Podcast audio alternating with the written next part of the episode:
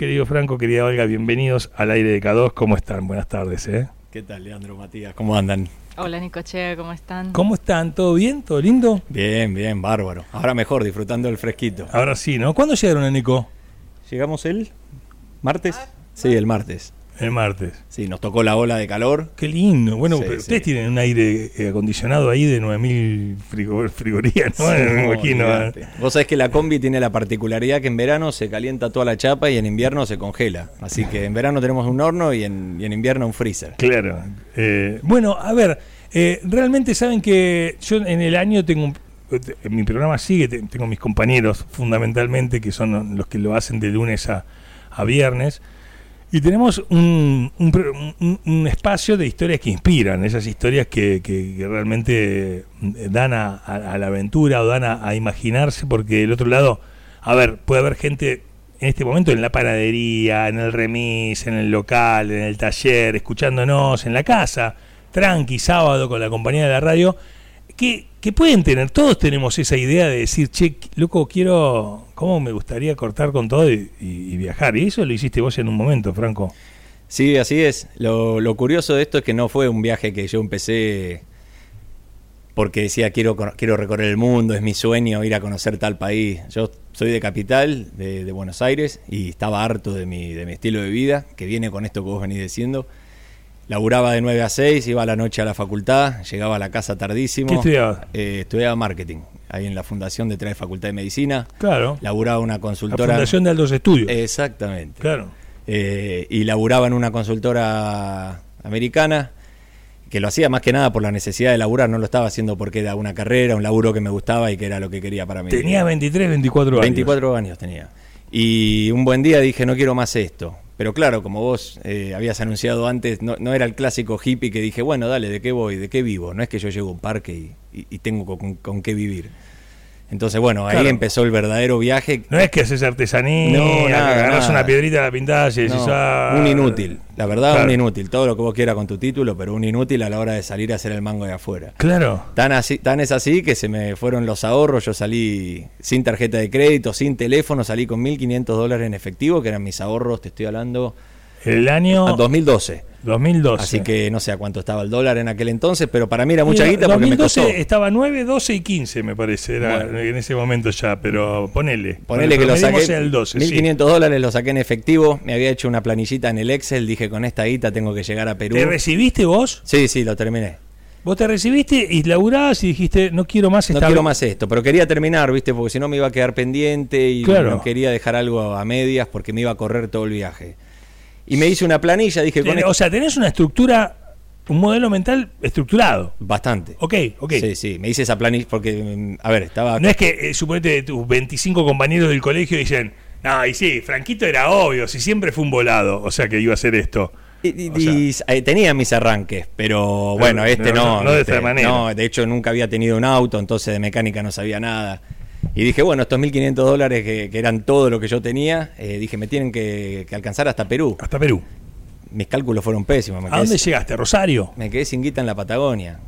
Eh, claro, después se empezó a romper el auto, eh, la nafta, los repuestos, tuve que cambiar neumáticos. La camioneta es una van Volkswagen, Claro. la, la- la famosa combi Volkswagen, La famosa combi, el ¿Qué Jeep- modelo es? Jeep Pan Lactales, modelo 85. 85. Sí. 85 es brasilera. Es- que tiene en motor Fusca, tiene sí, mo- tiene el motor Fusca. Esta particularmente es nacional porque es, es un híbrido, así que se les dice nacional, pero con mucha parte de Brasil. Tiene- claro, Sí. El motor ese Fusca es Sí. 1300. eh, En, en este 1100. caso sí, es 1500, pero tenés de 1100, tenés 1300, tenés 1600. Es un tractorcito. Eh, todo esto que yo te digo, imagínate que No cuando, la compré, cuando la compré, yo la vi de frente y dije no tiene motor. claro. Eh, un vehículo refrigerado por aire y bueno, se me ha roto tanto. De hecho, el primer día que salí de casa, que al final le terminé agarrando la mano a, a la mecánica. Claro. Pero bueno. eh, compras la, la combi, esta tradicional que la gente dice, ay, qué lindo. A mí me yo la veo y digo, ay, quiero una. Tienen que, tenemos que tener un móvil de la radio que sea, mira, re cheta, me encanta Sí. la tuneada, K2, todo divino, todo bárbaro. Te la dejo acá en la diagonal. ¿viste? Claro, O sea, me todo- pasa ahí. Exactamente. digo, lleven el móvil de la radio hasta el lado, ¿no? Es como, ¿ustedes cu- cuántos países hiciste? Ya hicimos 54 países. Sí, cruzamos continentes. Kilómetros, eh, eh, no, te- no los puedes No contar. funciona, no funciona el cuenta kilómetros, nunca funcionó. Franco la tripa. ¿o no? Y, No, eh, no. al principio era la tripa, después ya era el instrumental y en un momento dije, espera, ¿me cambian algo en funcionamiento de esto? No, listo, entonces no lo arreglo, tengo un tema menos. Era así la cosa, ¿viste? No, Claro, claro. ¿Para a- qué? ¿Para con qué? lo justo. ¿Para qué me te, te fuiste despojando? Claro, cambié la tripa de velocímetro dos veces, se cortó, dije, listo, no la compro más. Eh, y bueno, después de tres años de viajar, conozco en Paraguay a, a Olga, que es, bueno, una rusa que apareció ahí. Y, y en ese mismo momento transformamos ya con Olguita la combi en un food truck. Ahí la corté todo el techo. Sí, sí. Sí, pero vas rápido. Vas rápido. Eh, Olga, ¿en qué momento, hace cuánto se subió a, a la aventura? Y hace seis años, ¿no? ¿Cuánto? Sí, más Vos, vos estuviste tres años solo. Sí, por mi cuenta. Ahí vagabundeando, buscando, laburando en construcción, en talleres, eh, vendiendo sándwiches en las playas. eh, ¿Te, no te compraste un celular? Ligué un celular en, en Paraguay recién, a los dos años y medio. No haber tenido teléfono fue una experiencia fantástica. Eh, en aquel entonces yo cuando un pibe que estudia marketing, todo es Sí. una persona bastante conectada, ¿no? pero O sea, estaba- no- no tenés la pinta- enojado. Bueno, ahí podemos ir, ¿no? Porque, porque realmente nosotros no sabemos eh, eh, qué le va a resonar de todo lo que charlemos a las personas que están del otro lado. La idea es que, que alguien, viste, le resuene, me gusta, tenemos el enojo, pero Claro. yo, te tengo te tengo a vos así como diciendo, bueno, me voy, me voy a la mierda. O sea, ok. Sí, no, me- no quiero ver a nadie. No quiero ver un celular así, ¿viste? Un tipo, un pibe enojado. No quiero ver a nadie, estoy enojado. Doy de baja el teléfono, no quiero tener una tarjeta. Sí, me fui con mis ahorros. Me ¿Sabés hoy con, qué, con quién o con qué estabas enojado? Yo creo- ¿Alguna ah, historia, hoy- alguna no, mujer, hoy- eh, tu familia? Hoy, años más tarde, te diría conmigo. Pero en ese momento Sí, yo lo proyectaba en el resto. Claro. Entonces era algo que no iba a resolver afuera porque el tema estaba adentro. Entonces la posibilidad de viajar eh, me dio la chance de, de empezar a mirar un poco adentro. A ver, pibe, ¿qué te pasa? ¿Cómo estás? ¿Por qué estás así? Llegaste a Perú, Eh, finalmente. sí, Eh, sí. Como primer objetivo era Perú. El primer objetivo era Ushuaia. Porque yo dije, no me quiero ir a Alaska. Es complicado. Quiero ir Claro. a Perú, pero va para Ushuaia. Claro, el objetivo inicial era ir a Alaska, pero dije, no me quiero ir hasta allá sin conocer la Patagonia. Claro. Eh, entonces arranqué Ushuaia, se fue rompiendo la camioneta tantas veces, pero lo que fui aprendiendo con el, con Estaba más que nada enojado con el que te la vendió en ese No, momento. a ese lo quería matar, pero sabes que encima, encima el flaco hacía kickboxing, o sea que ni siquiera, Ah, no, no, no, había posibilidad. No había chance. No, no. Te- Eh, te disfrazaba de chichón. No, olvídate. Eh, Claro. no, ese flaco me la vendió con patente robada. No, un caos. Todo mal, feo. Todo mal, Te enteraste sí, en Puente de la Noria de eso. Me- no, me enteré en la Dela cuando la policía me las quita. eh, tremendo. en La Pampa. Tremendo. Eh, así que bueno, ahí a medida que iban surgiendo todas las malas, empezaba a coincidir con que la gente se iba acercando y me iba dando una mano, pero como diciendo, tranquilo, flaco, no te pongas mal, eh, esto se resuelve, vení, dejate ayudar, viste, yo y ahí yo siempre ¿Te digo costaba dejar de ayudar al que sí, principio? sí, sí, mucho. Pedir favores. En sí, pedir Porque es eso, y porque, aceptar. porque del otro lado quizás hay una persona que dice, quiero hacer mi emprendimiento, no sé, de pan natural, integral para vender y, y se le rompe la mano y dice, no, no, no, no le voy a pedir a mi primo, que siempre me tal cosa, y viste, y che, ¿querés, querés que vaya a amasar con vos? No, no, dejá. Yo puedo solo. Te, te da- famoso te da un ventilador, qué calor en la cosa, no importa. yo puedo solo. Claro. Y la verdad es que no se puede eso, o yo no podía solo. Nadie puede solo. Pero bueno, en el, en el camino empecé a aprender eso, empecé a ver esa, esa buena onda de la gente, ese amor de la gente y me empezó a hacer el clic. Eh, y ahí, y, eh, solo tres años, claro. ¿qué, qué, qué hiciste? Llegaste a Ushuaia y hasta dónde fuiste solo. Llegué a Ushuaia, ahí, bueno, se me fue rompiendo, como te digo, el auto, que fue demorando todo el, el- el viaje. Eh, volví a subir por la Patagonia, estuve en Chile y... Ahí, ahí en ese momento vacilaste y dijiste, vuelvo para Buenos Aires y me dejo romper la olla. Sí, sí, muchas Agarrar un cospel, te dice, mirá, viste, decir, che, ¿está el laburo todavía de la No, ¿sabés lo que consultora?" pasa? Que eh, había muchos en Buenos Aires que me estaban esperando. Con, con el famoso, viste, que te dije que este no Viste, podía. Viste que vos no ibas a llegar, Era obvio. ibas a cruzar ahí. Totalmente. Entonces, Y tu amor propio, tu orgullo. dura, claro, por ese orgullo dije, no, no vuelvo ni loco. Pero sí he llorado adentro de la camioneta, solo, eh, perdón, cagado de frío, pero no tenía frío, estaba cagado de frío, que es otra cosa. En esos primeros tres años, el peor momento, antes, o sea, esto es, viste, no es antes y después de Cristo, es antes de Olga y después de Olga. Cla- es que es bien así la cosa. ento- entonces, antes de Olga, el peor momento que recuerdes. Cuando llego a Ushuaia se me rompe, se me rompe el motor. no me diga la calefacción porque No, es des- tremendo. desvielo el motor, que yo no sabía lo que era. Y no había mecánico de combi. En Ushuaia, en enero todo bien, pero ya en febrero empieza a hacer frío. Claro. Y ahí me agarra un viejo que tenía una combi, que no era mecánico, simplemente tenía una combi, y me empieza a decir, pero vos no podés salir con esto a la ruta, sos un pendejo atrevido, una irresponsabilidad. Y yo, viste, lo miraba y decía, esto es todo lo que tengo, es lo mejor que pude conseguir. Claro. Y ahí me agarró un bajón terrible y se me fue la guita arreglándolo. Eh, Guita que vos ya ganabas laburando. yo todavía ahí no iba laburando porque no le encontraba la vuelta. Y como tenía ahorros, no me preocupaba tanto. Hasta que empecé a ver que sí me quedaba sin plata. Estabas medio, medio boludote en ese momento, viéndote ahora como que estabas medio como, como que no salías de tu zona de confort. Querías, Claro. que, querías hacer, eh, pero te- eh, te- un bracito y el otro agarrando el borde de la pileta. Claro, y decía, ¿cómo hago para hacer guita? Yo andaba mirando a todo el mundo y veía que estos tiraban los malabares para arriba, que el otro andaba pintando, que el otro hacía tatuajes. Yo decía, yo no sé hacer nada de esto, soy un inútil. Pero tenía los ahorros, entonces tampoco era una super preocupación. La preocupación llega cuando estoy en, el, en Ushuaia, me estoy quedando sin plata, y ahí dije, al Estás final, lejos. estoy lejos, y ahí dije, tenían razón, yo soy un inútil. La verdad ¿Qué que... te decía que vos eras un Y inútil? viste, me decían, te compraste esta camioneta que se prende fuego, ¿para qué? Y Yo no sabía si se prendía en fuego. ¿Se prende en fuego? A mí no. Ok, buenísimo. Listo, pero eso me di cuenta después. Entonces, con toda esa inseguridad, cuando me toca la de Tierra del Fuego, dije, no puedo más. Pero por cabeza dura y orgulloso, como vos decías, dije, yo sigo, sigo como sea. Claro. De ahí ya me puse a laburar eh, haciendo bueno, changuitas. ¿Cómo sale? El, primer laburo que agarrás. El primer laburo en una construcción, haciendo limpieza final de obra en San Martín de los Para la Andes. limpieza final de obra, la construcción que terminaban y vos pasa- pasabas el, cosito o te pusiste a hacer No, el tenés que sacar pastón? escombros.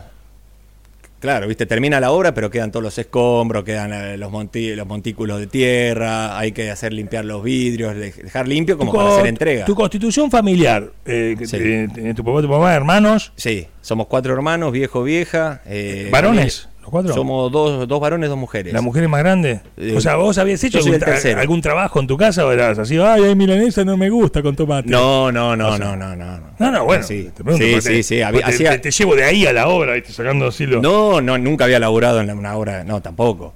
Clase media, en casa daba la mano con lo que tenía que dar mano, pero no, no me puse nunca a laburar en una construcción. Quiebre, Ushuaia, el viejo que te dice, esto no sirve para nada, Sí. y vos laburando de albañil. Sí. Ok, ¿cuánto tiempo? Y ahí laburé unos 10, 15 días, junté unos mangos, cargué el tanque, el tipo me dice, mira, con este arreglo vas a llegar a, a Santiago, o por lo menos vas a poder salir de Tierra del Fuego, que es una isla. Claro. Por lo menos en Río Gallego ya todo es un poco más accesible. Y ahí me la jugué y con todo eso me hice, llegué a Santiago de Chile. Y Santiago en Chile en ese momento la economía estaba mucho mejor. Me agarré un laburo primero en un restaurante muy picante, muy picante, y como argentino, picantísimo. Eh, linda experiencia. ¿Qué hacías en el restaurante? Era camarero, pero como para que te des una idea, el camarero decidía a cuánto vendía la birra. Entonces el dueño me decía, ¿ves todas estas birras de acá? Sí. Vos por estas birras vos me tenés que dar, vamos a poner un ejemplo, 20 pesos por cerveza. Vendela lo que quiera. Vos le vendías a 40, te ganabas 20. Y había que, había que ver, depende a quién se la vendía.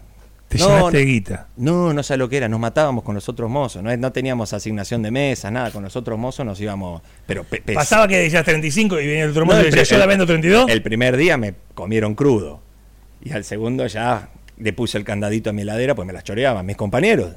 Claro, claro. No, no sé lo que una matanza. Robáselas al argentino. Claro, una matanza. Ok, ¿cuánto estuviste ahí en Y Chile? ahí estu- en ese laburo habré estado otros 15, 20 días porque después ya hay un momento que era muy fiero. Claro. Vendían, Sí, vendían sí, de todo lo que todo, sea, vendían de lo- todo, lo que era, sea. Un, era un caos. Y ahí agarré un laburo en un restaurante un poco más chic, Claro. más lindo y con otras condiciones y Chile estaba bien de guita, entonces ahí ¿Tú- salimos. ¿Tuviste algún problema en estos nueve años con la policía? ¿Estuviste preso en algún momento? Por- Eh, o sea, sos una persona no, que- no, no. A ver, recién conectás K2, estoy hablando con Franco, luego vamos a estar hablando un poco con Olga. Franco eh, viaja en combi hace nueve años, ha recorrido 54 países y están en Neco, están conociendo Neco y, y es una historia de esas, de esas personas que dicen largo todo, me voy.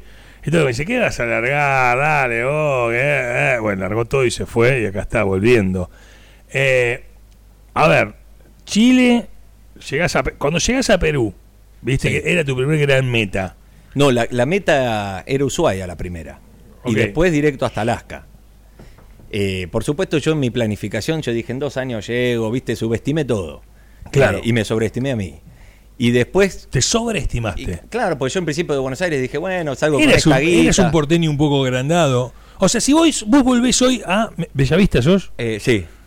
Eh, no, sos mejor persona. Sí, sí, ser un, ser un sorbete. Sí, sí, soy mejor persona. Sos mejor sí, persona. Sí, sí. Y sí porque estaba encabronado allá. Sí, Cuando sí. Una persona cuando está enojada no se, autoriza a cualquier cosa. El enojo El enojo nos autoriza a hacer cualquier cosa.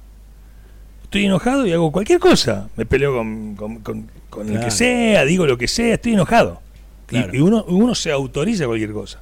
Entonces, ¿ya volviste allá al barrio todo? Sí, sí, sí, sí, sí. Volví con la familia, con los amigos, muy lindo, pero bueno, fue ahora, ¿eh? después de mucho tiempo. Yo no- todo este viaje que, que- que yo me lo imaginé de una manera, después, bueno, fue mutando. eh, así que, bueno, ahí fuimos metiéndole, avanzando, arreglando el auto, se nos rompió. eh, el hecho de que se demore todo hizo que coincida con el Mundial de Brasil, así que pasé por Brasil al Mundial de en Río. Ahí estuvimos laburando también. eh, ¿Qué hacías? Vendía sándwiches y cervezas en las playas. Ok. Iba gritando sándwiches, cerveza, iba con mi, con mi conservadora que me había comprado, iba con los hielos y cada birra que vendía no solo estaba alegre No por la sabrás, guita, no sabrás hacer nada, pero sos audaz, ¿eh? es Sos muy que, es audaz. que ahí, cuando, ahí ya se había acabado la plata. Claro, claro. O sea que mientras haya plata, uno, uno elige qué Ay, me hacer. da vergüenza. Claro, cuando, Claro. Cuando, no- cuando se acaba... Eh, te interrumpí, entonces no solo la guita Claro, que te ponía cuando yo contento. vendía la cerveza no me ponía solo contento por los cinco reales, sino también porque iba tirando hielo de la conservadora, que, que pesa eso en el hombro. Claro, Imagínate, empezás el día con 30 cervezas y 20 pebetes. tremendo. eh, pero bueno, por suerte ahí hicimos buena guita, arreglamos la combi y ahí sí ya volví para Paraguay y transformamos la combi en el food truck. Empezás a hablar en, en- en plural, ¿no? Claro. Porque es como que en la historia de todo hombre, y los hombres como hombres bien torpes, limitados, toscos, tololos.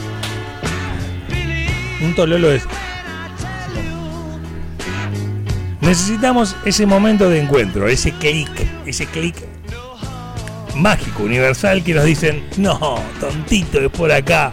Eh, ¿A dónde querés llegar vos? Alaska. Estás loco, vos no llegás ni acá a la vuelta. A ver, tenés esto o no, tenés esto o no, pero vos tenés que organizarte. ¿En qué estás pensando?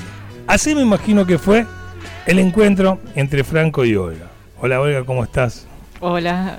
Me, imaginé la situación así. ¿Cómo fue que lo conociste a Franco? Y eh, fue, nos presentaron unos amigos. Eh, yo en realidad salí de Rusia, que es mi país, eh, ahí tengo toda mi familia, también en 2012, pero con otro objetivo. Gané una beca y me fui a estudiar a Estados Unidos, a hacer una maestría en periodismo. Ajá. Y ahí haciendo esa maestría en una uni- universidad en el estado de Missouri, Ajá. conocí a un montón de gente de todo el mundo y me hice muy amigas con dos chicos de Paraguay, uno de Misiones, eh, algunos colombianos, mexicanos, formamos un lindo grupo y en unas vacaciones pará, son todos latinos. eran latinos, Todos latinos y vos la rusa. Sí, también había de Rumania, o sea, era un grupo medio raro de Europa del Este y latinos que coincidimos en el amor por la fiesta, Sí, pará, porque es un poco así. Nosotros, lo- los latinos, nos, eh, no nos da bola eh, el norte, ¿viste? Europa del Este, el oeste, es como que nos pasa así, como decir, eh, eh, como un punto en común. Estabas estudiando en Estados Unidos, te ganaste una beca en Rusia, ¿qué edad tenías? 24 también, 24. Sí. Y te vas a Paraguay. Eh, mira, eh, éramos tan buenos amigos que en un verano, que teníamos dos, tres meses de vacaciones, eh, fue a recorrer Centroamérica con estos dos amigos, eh, que se llaman Alberto y Juanque, que también eh, compraron una Volkswagen, un modelo que sigue a este, y querían volver manejando a Paraguay. Y a mí me daban solamente dos meses porque tenía que volver a hacer otro año de maestría. Entonces dije, Sí, bueno, voy a donde... Permisos, visados, un montón de cosas también, ¿no? Porque... No, en Ah, realidad no. el- para los rusos eh, Latinoamérica es relativamente fácil, Fácil, o sea, no visas no necesito. Con pasaporte entro casi a cualquier país. Ok. Así que fue y fuimos hasta Panamá. Después ellos siguieron y yo volví con mis amigas, volvimos a, a Missouri. Ah, perfecto. No, Y- es lluvia. Escuchaba fuerte, Sí, no, eso, sí. perfecto. A Missouri. Y después, el otro año, dije, bueno, me quedé fascinada con, con Centroamérica, quiero conocer a Sudamérica. Y ahí fue a Paraguay y armé todo un programa de visitar eh, Asunción, después cruzar a Misiones, bajar a Buenos Aires, conocer un poco de Patagonia y, y volver. Entonces llego a Asunción y mis amigos me dicen, uy, perdón, que justo cuando vos llegás eh, tenemos una conferencia, no vamos a estar, eh, pero tenemos un amigo que anda con la combi, un argentino que habla bien inglés, porque yo no hablaba nada de español, eh, que te va a mostrar la ciudad y va a ser tu guía por estos dos Esas días. cosas que se te dan viajando, ¿viste? Ah, sí, claro, pero vos, no para, vos vendrías a ser guía en Paraguay. Ponele, ahí sí, ahí tocó. Un chanta, un chanta. Pues no le cobré. Ok. Eh, eh, vos, ¿los perdonaste ya a estos amigos tuyos o todavía no les hablás? Y te, que- o sea, No, no me responden los mensajes más. este, bueno, ahí se conocen. Sí, ahí nos conocimos y la verdad que lo pasamos muy lindo estos dos días. Fuimos a la costanera, tomamos tereré. eh, Franco me llevó a unos lugares que, bueno, fue Que no se lleva una persona una primera vez. Una... Yo creo Pero que me, bueno. me puso a prueba ahí. Le hiciste conocer lo- lo- lo- los suburbios. Asunción. claro, de claro. verdad. Sí, sí, sí, claro. Eh, pero bueno, pegamos buena onda. Pegamos buena onda y ¿en qué momento decís, me subo a la combi? Y él te prometió llevarte de vuelta a Missouri, por ejemplo, te dijo, no, yo te dejo en la universidad. Sí, Pero la te- verdad que- Como cuando te agarran acá y dicen, te llevo hasta Miramar. Eh, Sí, me dijo, te llevo a tu casa. Y yo en ese entonces, Como un la, ca- sí, la casa era Estados Unidos, sí, eh, Missouri. pero finalmente la llevaste hasta Rusia. La llevé a su casa, de verdad. ¿Estuviste en la casa de ella en Rusia? Sí, sí, sí. ¿Con la camioneta? Claro. ¿Con Clarita? Por la camioneta se llama Clarita por tu hermana. Por mi hermana más chica, sí. Perfecto. Así que, bueno. A ver, Ahí nos conocimos, lo, lo pasamos re bien, pero no pasó nada. Yo volví, o sea, en realidad fue gracioso porque Franco me pregunta, che, ¿vas a Buenos Aires después? ¿Tenés dónde quedarte? Yo digo, no, no tengo idea, no sé, alquilo un hostel, pregunto a amigos. Me dice, ¿quieres que hablo con mi vieja? Eh, que tiene una habitación, que, que quizás te pueda alojar. Y digo, bueno, dale, sí, me gusta. Algo importante que acá que es, eh, todos los viajeros nos vamos dando una mano, Claro. en la medida de, lo posible, ¿no? Entonces, justo Olga iba para allá y le digo, mira, mi vieja, me- mi cama quedó libre. Así que hablo con ella y, y, y mandate. vos sos un cara dura. ¿Por qué? Vos te vas cuatro años y- todavía pe- pedís, eh, pedías dominio de tu cama. Mi cama, hola mamá, ¿viste mi cama? ¿Quién habla, Franco? ¿Quién habla? Franco, tu hijo, ¿viste? pero, eh. Mi cama va a ir una amiga, Olga, que es rusa. Un- Claro. Yo no entiendo. No, y aparte mi vieja me dice, pero mi- no es del palo este de andar recibiendo gente. Entonces me Claro. dice, pero la conocés, le digo, más de toda la vida. La había conocido hace Pero dos vos días. viste toda la vida acá, hijo. Claro, No claro. tenés ninguna amiga, Claro, Olga. claro, exacto. Tremendo, tremendo. nos tenemos que dar una mano. Estabas hermanado en ese Hay momento. gente que a nosotros también nos abre las puertas. Acá, entonces vos seguiste y vos te fuiste a la casa de los tus actuales suegros. Sí, sí, tal cual. Sí, me quedé con la suegra sin saber que, que iba a ser mi suegra. iba a ser la suegra. Sí. ¿Ya te gustaba, Franco? Sí. Ah, Eh, y bueno, lo pasé re bien, pero tenía que volver a, a Estados Unidos a terminar mis estudios. Y entonces, bueno, quedamos ahí charlando por Facebook, en, en contacto. Y después, eh, Franco sigue en Paraguay. eh, cuando me tocaron las vacaciones más largas de... Para variar me quedé sin un mango, entonces Claro. no me podía ir a ningún lado. sí, sí. Y entonces yo terminó el semestre, yo estaba ya en, Washington, D.C., haciendo un doctorado y digo, no quiero quedarme en Washington. Eh, ¿Qué hago? Eh, viene el verano, son tres meses libres. Y digo, che, ¿y si voy a Paraguay? Ahí de paso investigo que hay una historia que me gustaría hacer como un documental, que bueno, eso es lo que estudié. ¿Sabés lo que es chamullo? Sí, claro. media Está- cham- chamullando, chamullera, chamullando, chamullera, la rusa. Así, querías venir a... Pero bueno, yo no podía caerme con todas las bolsas y querías, decir, voy con vos querías vos". bife de chorizo argentino, querías así, querías así, realmente. Sí, pero tenía que aparecer como mujer independiente, que, que hace sus cosas y anda por ahí. Y también, Bueno, me interesa, para del otro lado, vos decías, viene Olga. Sí. ¿Te pasaba algo o estabas distraído? Estabas viendo, uy, a ver, no me anda el carburador. No, esperá, yo me quedé sin un mango y laburando de manera de dependencia era un desastre lo- los, pagos, los salarios. Entonces le dije a mi vieja, mandame, mandame en un sobre un pantalón y unos zapatos que voy a salir a buscar laburo de verdad. Y ahí me puse a laburar en una librería. Nada que ver. ¿eh? Nada que ver. Una librería y en una inmobiliaria. Esta inmobiliaria gringa eh, que tiene mil sucursales. Me puse a laburar de eso y esta me dice, estoy volviendo para allá. Digo, bueno, mi combi la habíamos transformado en el food truck, pero salió todo mal, quedó el Claro. techo a tres cuadras, la combi estaba, un perro había tenido cría dentro de la camioneta, estaba terminada, claro. Todo mal. Todo mal. Pero yo necesitaba laburar para poder terminarla. Y bueno, entre que vino ella, yo aproveché, junté guita, la pude terminar. Y ya cuando vino Olguita, hicimos unos eventos y, y se sumó. Bueno, acá vamos a- a- al punto en el que se encontraron, adversidad tuvieron a cada rato, Sí. porque es así, ¿no? Eh, eh, eh, el común denominador en esta historia. ¿Cómo terminan recorriendo 54 países, continentes que hicieron? Estuvieron en Europa, estuvieron en, África. Toda América. Eh, cuando llegamos a Rusia, ahí ya con Olga. A ver, perdón. Cuando llegamos a Alaska, Llegan a Alaska y cruzan a Rusia por Alaska. no podíamos porque Siberia es muy bravo, las rutas, y nos iba a agarrar el invierno. Y nosotros con la combi no podemos hacer un invierno sin- siberiano. Claro. Entonces, haber llegado a Alaska estuvo lindo porque era la meta, pero al mismo tiempo. Este lugar se llama Alaska. Mirá, Este bar. bueno. Eh, pero al mismo tiempo eh, me hizo ver que en realidad Alaska no era el lugar, que el viaje era todo lo que había pasado para llegar a Alaska. Y yo, y yo decía, yo no quiero volver. Y nos miramos con Olga y dijimos, ¿estamos para seguir? Esto fue en el 2017, a un año del Mundial de Rusia. Entonces decimos, bueno, vamos a conocer a los suegros, vamos a conocer tu casa y vamos al Mundial. Claro. Entonces ahí ¿Vos sos de Moscú? No, soy de una ciudad que queda como a dos horas de Moscú. Ok. Entonces- ¿Cómo se llama? Se llama Rizain, pero no es muy conocida. Ok, ok. Bien. Entonces, bueno, bajamos a México, subimos la combi a una... Eso, para, para, ¿cómo se lleva una combi Volkswagen Claro. a, a dónde la cruzaste? ¿A Europa? A ¿O Europa, sí, Alemania. Que viajaron en barco. Mira, te voy a contar. Bajamos a México y bajamos laburando. Yo, Canadá y Estados Unidos. Ya ahí vendiendo en el food truck, yo laburé en la cosecha de cerezas. Íbamos haciendo guita y Estados Unidos económicamente rinde. Sí, sí, sí. sí. Entonces, cuando llegamos con esa guita, Estaba en modo dólar, bien. ahí ya éramos unos viajeros que si nos veíamos, ok, espectacular. bien. Llegamos a México, se nos rompe el motor de nuevo. Entonces, toda la guita que habíamos ahorrado para el cruce la ponemos en el motor. Bien. Vendiendo en un parque, que vendíamos gorras, camisetas, lo que sea, para poder seguir bancando, conocimos una pareja de viajeros que habían hecho también desde México a Chile y, de Chi- y, de- y después a Alaska en moto. Se, bueno, pegamos buena onda, se enamoran un poco de nuestro proyecto, de la de la combi, historia. y nos dicen, ¿qué van a hacer ahora que no tienen plata para cruzar a Europa? Y yo le digo, mira, vamos a ir al puerto igual, a ver si hay un lugar en un contenedor, a ver si entra la camioneta, qué sé yo, a ver si sale algo. Esas cosas a veces viajando vos Sí, escuchás sí. que pasan.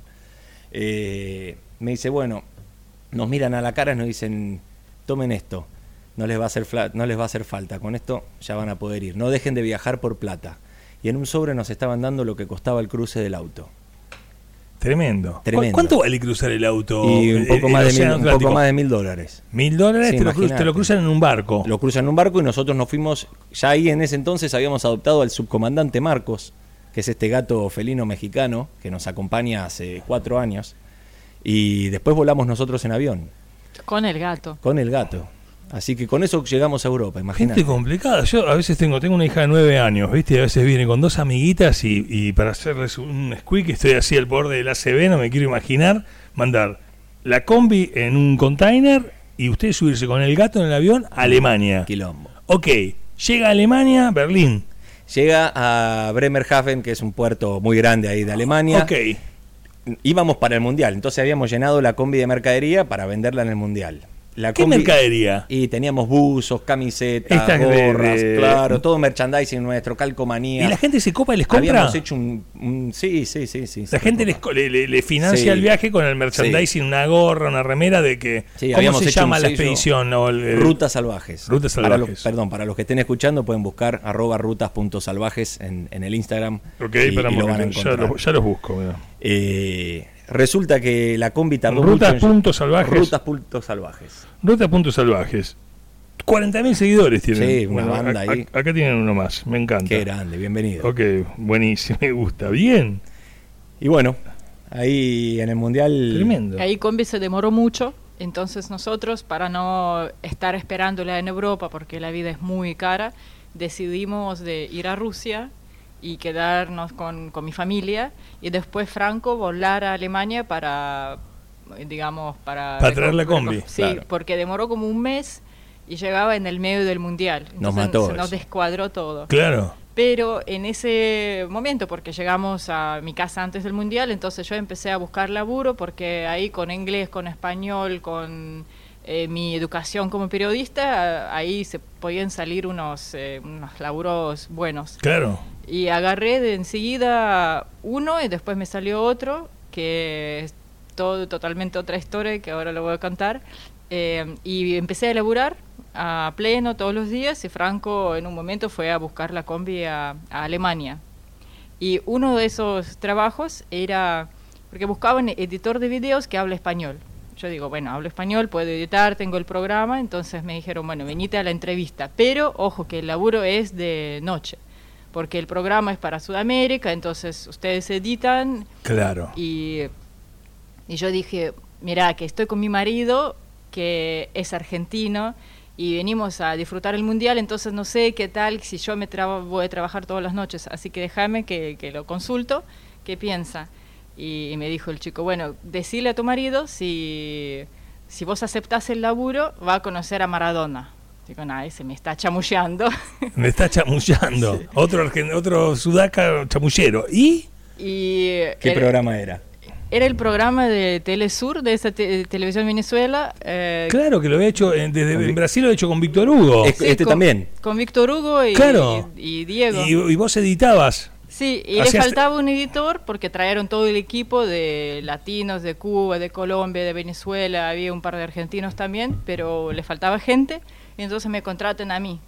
Y estaba ahí trabajando... Entonces, te, te se van a Rusia, conoces a tus suegros, visitas a tu familia después de un montón de años y terminan laburando para el programa de Víctor Hugo y Diego en Rusia. Tremendo. ¿Estuvieron con Diego y todo? Así. Sí, mira, no lo vimos durante el mundial porque pobre lo atacaban los periodistas y todos los paparazzis, entonces casi no salía del hotel y grababan en su hotel, después nos traían todos los discos duros para que nosotros editamos y para las 4 de la mañana de Rusia mandábamos el material Claro. para que salga acá en la tarde noche en Sudamérica. Claro. Pero al final del mundial hacen un asado para todo el equipo y me invitan. Y yo digo, mira chicos, me prometieron algo, así que tengo que traer mi, mi más Mi- uno, mi- mi marido, que estaba eh, esperando ese momento. Yo estaba loco. Claro. No, loco, loco. Claro. Aparte, bueno, soy futbolero, Diego siempre, y, y no sé si ustedes recuerdan que en el Mundial de Rusia, como tantas veces, a Diego lo daban por muerto. Y cuando estuvo ahí como la moda Claro, todo. Sí, claro. Sí, sí, que lo mostraban ahí, que se comió Y una- yo, viste, digo, a ver con La quién, queda, la con queda. qué me encuentro, Claro. ¿viste? Y cuando estoy ahí y lo veo bajar, no, te un aura, un tipo fue espectacular. Un astro, sí. Fue un ast- literalmente un un astro. astro, un astro. Sí, un sí, astro. sí, sí. Había llevado cosas como para que firme, cosas. Lo vi también que dije, ya, ya estoy hecho, que no, Claro. no quiero fotos, no quiero nada. Pero se sacaron fotos de todo con Diego. Después empezó la tanda de fotos y dije, no, no me la pierdo ni loco. Claro. Pero dije, no, lo- no le voy a ir a pedir yo una foto a este tipo porque lo vi bien. Claro. Dije, este tipo está feliz. Y qué más lindo que ver a tu ídolo feliz. Claro. Eh, así que fue hermoso. Y también Olguita, con su ruso, me consiguió a mí laburo en el Mundial, que era ser asistente de periodista. Entonces yo cargaba el trípode por todo Moscú. Ok. Y ahí, bueno, hacíamos unos mangos. Vida de aventura, vida de encuentro, vida de amor, vida de, de resiliencia, vida de adaptación, de flexibilidad. Eh, estar en Argentina, después de nueve años, 54 países, haber cruzado eh, océanos y estar con su combi, estar con su gato, estar con su historia. ¿Se imaginan frenando en algún momento? ¿Se, se imaginan cambiando de vida nuevamente? Está del otro lado una persona diciendo voy a cambiar mi vida. Algunos piensan en, en- en viajar y largar todo y viajar. Y dar el salto de dejar de viajar y largar todo para, para establecerse es, es exactamente lo mismo, nada más Sí. que desde el otro extremo del péndulo. Exactamente. Pero es, como lo estás diciendo, exactamente. Salir a viajar es bravo tomar esa decisión, todo, vencer mil miedos, pero parar también. Porque al final nosotros ya lo que sabemos hacer y lo, lo que, lo que nos hemos movido es viajando. Claro. Y ahora queremos parar, nos merecemos un inodoro, nos merecemos una ducha caliente también. eh, así que apuntamos a, a eso. Y esta vuelta que estamos haciendo ahora por Argentina es para eso. Yo quería volver a Argentina, la, la convencí un poco a Olga. Eh, nosotros nos quedamos varados en África, así que no comparamos Argentina con Miami, con Europa, sino que de donde venimos nosotros. ¿Cómo que se quedaron varados en África? Claro, la pandemia a nosotros nos agarra en Costa de Marfil. Eh, Te podría haber agarrado mejor en la casa, no sé, de tu suegro, ¿no? Ahí en Rusia, tranquilo, que ella laburaba, facturaba, todo. Sí, sí, sí, Todo. no, no. En África. Sí, nos agarran Costa de Marfil, los no sabíamos como todo el mundo nada de lo que iba a pasar. ¿Costa Marfil dónde está de África? ¿En el norte? ¿Está, Está cerca de en Europa? el norte, más hacia el oeste, viste que hay una panza de África que está más cerca de, de Sudamérica. Sí. Bueno, sobre esa panza. Sería como abajo de Tenerife, las Canarias. más- bueno, claro, por ahí cerca. Ok. Eh, y bueno, las primeras, el primer mes de, de pandemia estuvo bueno, lindo, qué bueno. Y después lo mismo. ¿no? Para la combi, ¿la cruzaste por Marruecos? ¿La, la- la anduviste? Claro, o sea, después del Mundial de Rusia, lo hago breve para Sí. que nos ubiquemos en el mapa. Nosotros bajamos por el Cáucaso, que es Azerbaiyán, Georgia, Armenia, entramos a Turquía, pasamos por Irak y después volvemos a Turquía. esquivando entramos- bombas, así como una cosa. Hay, hay una, eh, bueno, desde, desde acá, esa parte del mundo se ve como que Claro. están en guerra desde la, desde la Biblia. Mirá, a nosotros nos ¿Viste? han tratado fantástico. O sea, eh, si vos ahora me decís, che, es peligroso, debe serlo, pero a Sí, nosotros... y, y ir a, por, por eh, Espeleta tam- de noche Eh, también, es, también es peligroso. correcto, correcto, Eh, bien, correcto. estamos- me ubico bien. Sí, sí, yo creo que Latinoamérica, por lo menos de donde ¿No era más nosotros- peligroso que ese bar en Chile donde trabajabas por... No, eh, uy, ese bar era picantísimo, sí. claro. Eh, pero bueno. Ahí bajás, te metés que por Egipto. No, Ahí, ahí por Turquía hacemos los ex países de la Yugoslavia. Ok. Bien. eh, y entramos Yugoslavia Europa. terminó siendo Croacia, Claro, Serbia, Montenegro, Montenegro. Kosovo, Albania, Exacto. eh, Bosnia. Y volvemos a entrar a Europa y bajamos de España a Marruecos. Bien. Bien, ahí hacemos Marruecos. Todo con esta combi que está acá en la, en puerta esta- de Sahara. es- es todo con esta combi que está en la puerta de Sahara. Estuvimos en Sahara. Estuvimos en el Sahara. en Sahara. Mira, en Alaska, este- Sahara, ¿qué otro salón Y tienen? es, acá? que es- es el, el gran tech este, de, de la vida. China ataca Kamchatka. Exactamente. Existe Kamchatka también. Es así. Eh, y, y, mm, y bueno, y realmente eh, en África los agarra la Nos pandemia. agarra la pandemia, el primer mes qué lindo, porque nos tomamos un mes de tranquilidad, de estar en un mismo lugar. Marzo del 2020. que- marzo del 2020. Y ahí, bueno, cuando nos quedamos sin plata, lo mismo. ¿Qué hacemos? Y nos pusimos una casa de empanadas digital, por así decirlo, porque nosotros no podíamos. no primero, con la combi no se podía trabajar porque un calor infernal. Y después nos pusimos, tenía que ser por, del- por WhatsApp y no atendíamos llamadas porque nosotros no hablábamos el idioma. Entonces, vos me llamás a hacer ¿Qué- un pedido. qué se habla en Costa de Marfil? Francés. Francés. Y borien encima. Entonces no casamos un fútbol nosotros el francés. También hay mil Claro. idiomas nativos Hay mil que, idiomas nativos. que Que- la gente mezcla, no sé. Como la léxicos. misma gente de allá no, no hablan bien francés. Claro. Entonces el pedido venía por texto. Si me mandabas un audio, yo te ponía con el traductor de Google, escribímelo. ¿Me jodés? ¿Y vendían? Sí, sí, vendíamos. Para tirar. ¿La ¿no? fabricaban ahí en, en la, en la Sí, combi? No, una amiga, una sueca, nos prestó una, una mesada que era seis veces más chica que esta mesa. Y Bien. ahí amasando con la botella, no te- ni, ni para el palo de amasar. El palo de amasar lo compramos, creo, después de la empanada, que 1500. ¿Y cuánto tiempo estuvieron viviendo en África entonces? Y ahí varados en Costa hasta, de que, Marfil. que- hasta, hasta que pudieron salir. Y un año y dos meses. Me jodés. sí, había que laburar. Lo Y que ya, pasa ya es tenían amigos ahí africanos, todo. Sí, ya es. Drogba es de Costa de Marfil. Sí, señor. Claro. Yo lo quería conocer, lo quería conocer, no, no se dio. Claro. Qué loco. Sí. En un momento, bueno, al principio no pudimos salir porque estaban parados todos los vuelos, las fronteras cerradas, y después cuando se podía, y todo el mundo estaba en cuarentena, o sea, Rusia, Argentina, Europa, y toda la gente estaba metida en, su- en sus casas, y ahí nos preguntamos, ¿y si, si volvemos, ¿para qué? O sea, ¿qué, qué vamos a hacer? ¿Encerrarnos en un departamento? Claro. eh, de qué vamos a laburar. Entonces África nos pareció hasta en ese momento mejor opción porque ahí no, no Teníamos había, laburo. no, y no había COVID. O sea, había muy pocos casos y no cerró nunca. No había restricciones. No había eh, casi nada de restricciones. Claro. El, el barbijo, Hasta ahí. sí, y eh, ¿Qué cosas vieron en África, así de lo que creemos habitualmente, que uno piensa que, que la gente está mal, mal, mal, mal? que O sea, ¿cómo, cómo, cómo, cómo lo vieron Costa de Marfil? ¿Es, es tan, es tan eh, humilde? eh, eh, Y la cosa, a mí lo que, con lo que más me dejó, el comportamiento de, ONU, de todas las entidades diplomáticas, de las ONG, eh, y las multinacionales. todas las multinacionales, lo que están haciendo en ese lugar es, es una catástrofe. ¿Qué están haciendo? No tengo la menor idea. Están, destruyen- Ignoro. están destruyendo todo, todas estos, estas eh, organizaciones de caridad, de ayuda, que después, para colmo, venís acá y lo veo a Osvaldo Laporte diciendo que hay que juntar fondos para ayudar a los niños en África y es un lavado de guita. eh, la pobreza es un negocio que viene bárbaro, le cierra a todos, menos a África. Y nosotros lo vimos ahí en primera persona. Eh, por ser blanco correspondíamos a una mesa donde nos sentábamos con gente que, que contribuía o laburaba de todo eso. Todavía existe esa diferencia, por ser blanco o por ser... de Sí, color. sí, sí, sí, pero, pero impresionante. Claro, porque es como que uno ni se imagina, ¿no? No, y también todo lo que es los organismos diplomáticos. Pero es que el colonialismo nunca terminó en realidad. O sea, los países eh, les dieron la independencia, pero en realidad nunca se independizaron. En sí lo manejan Europa, Francia. Es complicado, eh, sí, es muy largo. sí. Y hay No, no, bueno, sí, es que es, es- es otra charla, que es Sí, una cena, sí, es sí. como decir, eh, es como preguntar Rusia hasta dónde, hasta dónde quedó lo que, de lo que pasó, como en Sudamérica, eh, cuánto queda todavía de lo que pasó, ¿no? Porque es como que el mundo se transforma, pero, para, pero, o sea, yo digo, suponete, a partir de este momento hay democracia, no hay más dictadura, perfecto.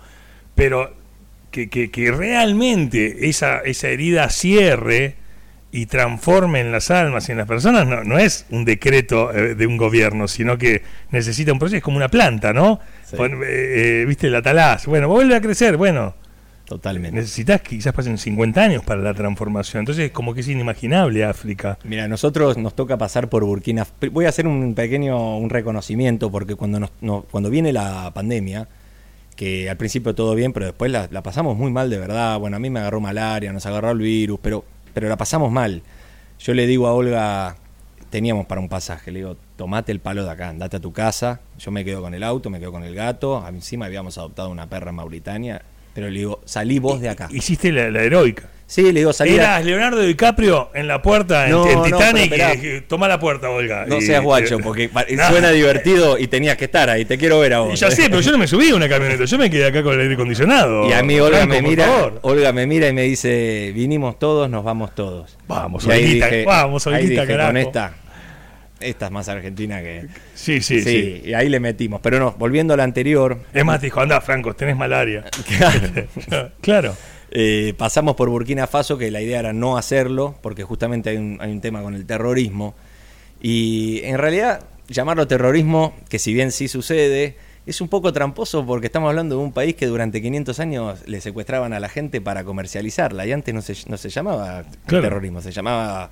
eh, esclavismo, escla- claro, claro. eh, progreso, porque era para hacer crecer esos países, las bolas. Claro, ahora qué pasa? Son los locales los que dicen no queremos saber más nada con un blanco en esta zona, po- porque hay mucha minera, porque está en la ONU, porque está esto, lo otro, y nosotros íbamos como dos carlitos con nuestra combi, y ellos no hacen diferencia. Y no. Sos blanco, sos lo que representás. Tal cual. Que no es culpa de ellos. Yo le decía lo peor, y en ese momento habían desaparecido unos viajeros, habían otros que habían aparecido muertos, qué sé yo qué cosa.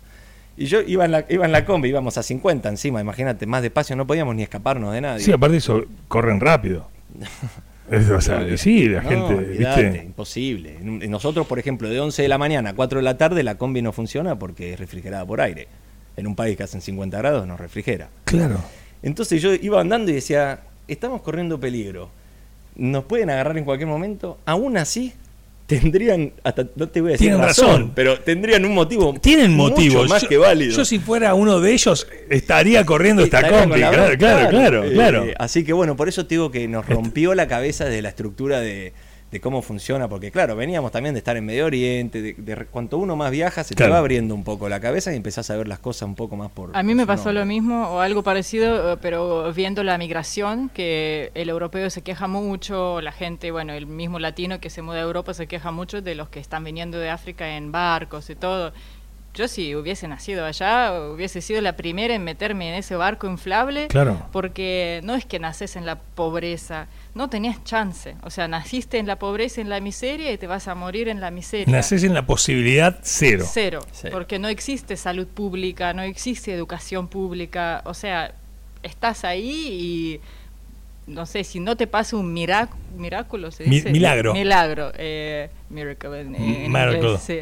Eh, si no te pasa un milagro y estás, bueno, toda tu vida va a pasar ahí. Por eso yo a esa gente no juzgo y eh, por ahí, antes de que empezamos a hablar mal del inmigrante, Europa tendría que salir de esos países Claro. y dejar que, que se prosperen y que se como que ellos se hacen cargo de sus recursos que tiene muchísimo más recursos que, que los europeos, tal cual. Eh, ¿cómo, ¿Cómo se imaginan? ¿Cómo sigue esto? ¿Van a ser Argentina? ¿Dónde se imaginan viviendo? Y bueno, apuntamos a ir a, la Patagonia, ¿no? Tienen 34 y 34. los dos 34 años. Ok, ok, les gustaría la Patagonia. Está muy bien, está muy bien. ¿Se imaginan a qué se van a dedicar?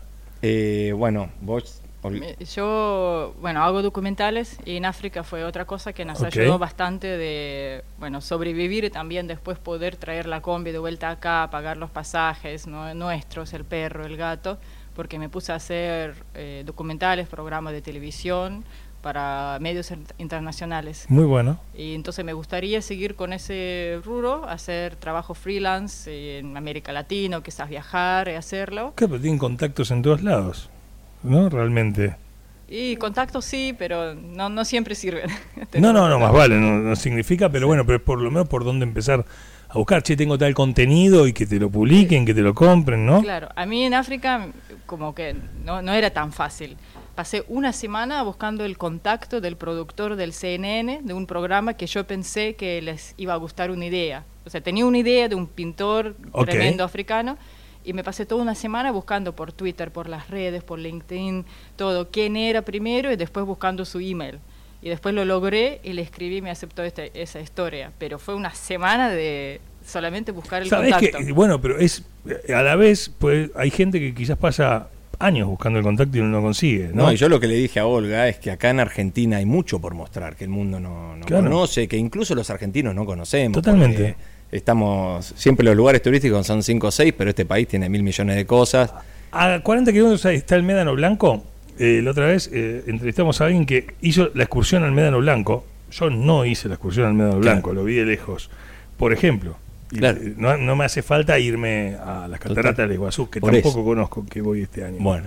Eh, es parte del asunto. Sí, saben que eh, yo pasé un momento increíble, ojalá del otro lado haya sido igual. Eh, yo no eh, me, quedo con eso de, ¿no? que, que hay alguien del otro lado que dice, yo me iría a Buenos Aires, que está acá en Necoche, y dice, me iría a Buenos Aires a ser artista, eh, o me, iría a trabajar, quiero ir a, ver qué pasa en Capital, acá en Necochea siento que no tengo posibilidades, eh, me quiero ir, no sé, me separé, no quiero cruzármela más por la calle, no quiero cruzármelo más por la calle, eh, pero no tengo plata, pero no tengo dónde vivir, pero... Pobre de mí. ¿Qué tienen para decirle a esa persona que puede estar escuchando y que realmente quiere pegar un volantazo en la vida y no sabe cómo? Bueno, eh, en primer lugar que es la primera vez que venimos a Necochea y nos encantó, así que los felicito, es muy lindo. Eh, y por otro lado, el que hace lo que le gusta, aunque pierda, gana. Y el que, el que, el que pospone lo que quiere hacer, siempre va a tener esa espina clavada. Entonces, vos decís, en el caso de que está en Necochea y quiere ir a Buenos Aires, anda flaco, anda flaca, tranquila, jugátela. Si la pasás mal, peleala pero peleala hasta el final. Y cuando ves que no puedes más, volvé que en Necochea, en este caso, acá va a estar. Pero es mucho mejor arrepentirse de lo que uno, digamos, intenta y que después dice no me salió, que haberse quedado con el que hubiese sido de mi vida si yo siempre quise. Pero bueno. ¿Qué hubiese sido de tu vida, Olga, si no te dejaban ahí esos dos días y no conocías a Franco? Ni, ni me lo imagino. Eh, che, muchas gracias. Eh. No, gracias a ustedes y bueno, un saludo a la gente. ¿Hasta cuándo se quedan, eh, Nico? Y yo creo que el martes ya arrancamos. El que ve la combi puede saludarlos y decir, che, queremos verla por dentro. Por dentro es increíble. hay cantidad de historias. Por no alcanza, estuvimos casi una hora hablando, no alcanza. No alcanza, es, eh, es una vida y son muchas cosas. La verdad que es un gustazo que hayan pasado por el aire de K12. No, Lea, muchas, muchas gracias muchas a vos. Gracias.